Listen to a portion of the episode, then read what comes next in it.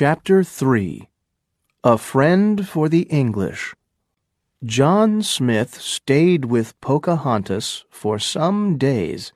She learned some English, and he learned more of her language.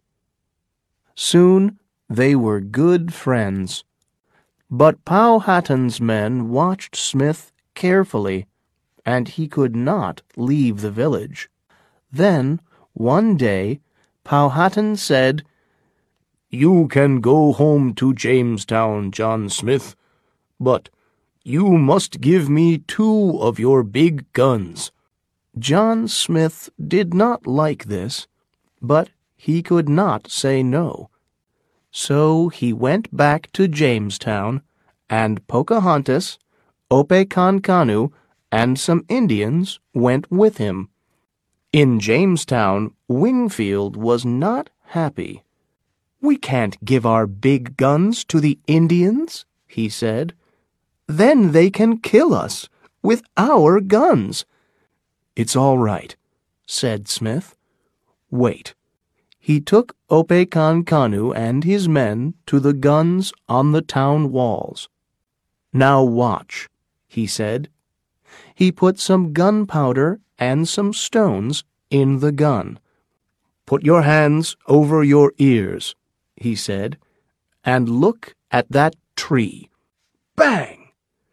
Pocahontas closed her eyes. Then she opened them and looked at the tree. It wasn't there. What happened?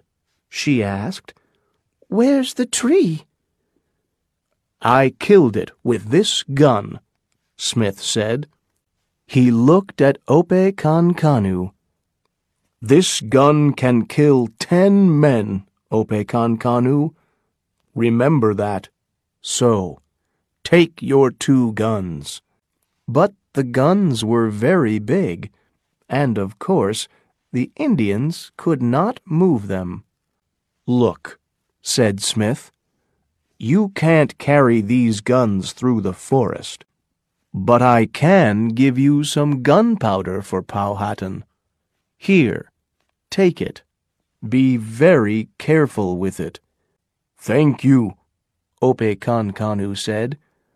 But one day we want these big guns too. They are very important for us.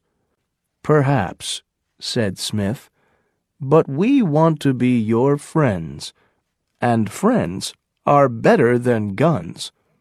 That winter, Pocahontas came to Jamestown every week with food for the Englishmen. She learned many interesting things in Jamestown. Look at this, Pocahontas, John Smith said one day. He had a compass in his hand. What is it? Pocahontas asked. She tried to put her finger on the arrow in the compass, but she couldn't. It's a compass. The arrow always points to the north, Smith said. Where is the north?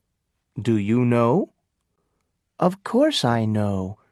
All my people know that. Well, look. The arrow in the compass knows it too. Why can't I put my finger on it? Smith smiled. Because of the glass. You can see through glass, but you can't put your finger through it. Yes, she said slowly. But what is a compass for? It helps us in our ships when we can't see the sky, he said. Which way do we go?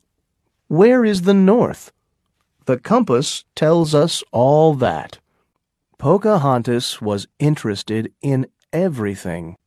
She loved to talk to John Smith, and she learned many things about England and the English. In March and April 1608, two more ships came to Jamestown. Powhatan asked Pocahontas about them. How many Englishmen are there now? he asked. There were thirty-eight before the ships came, father, but now there are about a hundred and fifty. It's spring now. They must sow corn and vegetables in their fields. Are they doing that? Yes, father, but they aren't very good at it. This is a new country for them. They don't understand it. But they must have corn. Powhatan was angry. They need food for the winter. We can't give them our corn every year. And we kill animals, birds, and fish for our food. The English must learn to do that too. They are learning, father, Pocahontas said. But most of these men come from towns in England.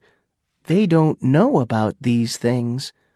Well, they live here now, so they must learn, said Powhatan. Or they must give me guns.